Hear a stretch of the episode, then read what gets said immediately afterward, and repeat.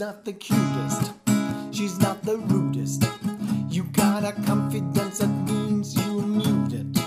She's not a cruel one, she's not a cream cone. But if you need to unmute you down, you better run, son. She owns a personal sign instead of a political line. She can't inspire, she can't lead, but she can fold her hands to a jam.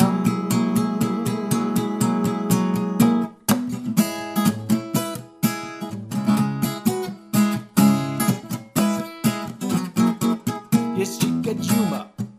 There is a rumor. But when she's kidding you, you get an ear tumor.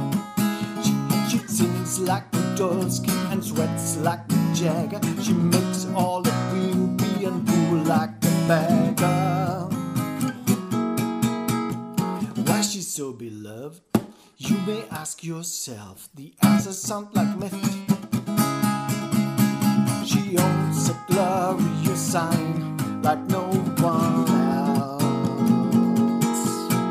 She owns a personal sign instead of a political line. She can't inspire, she can't lead, but she can fold her hands to a jam.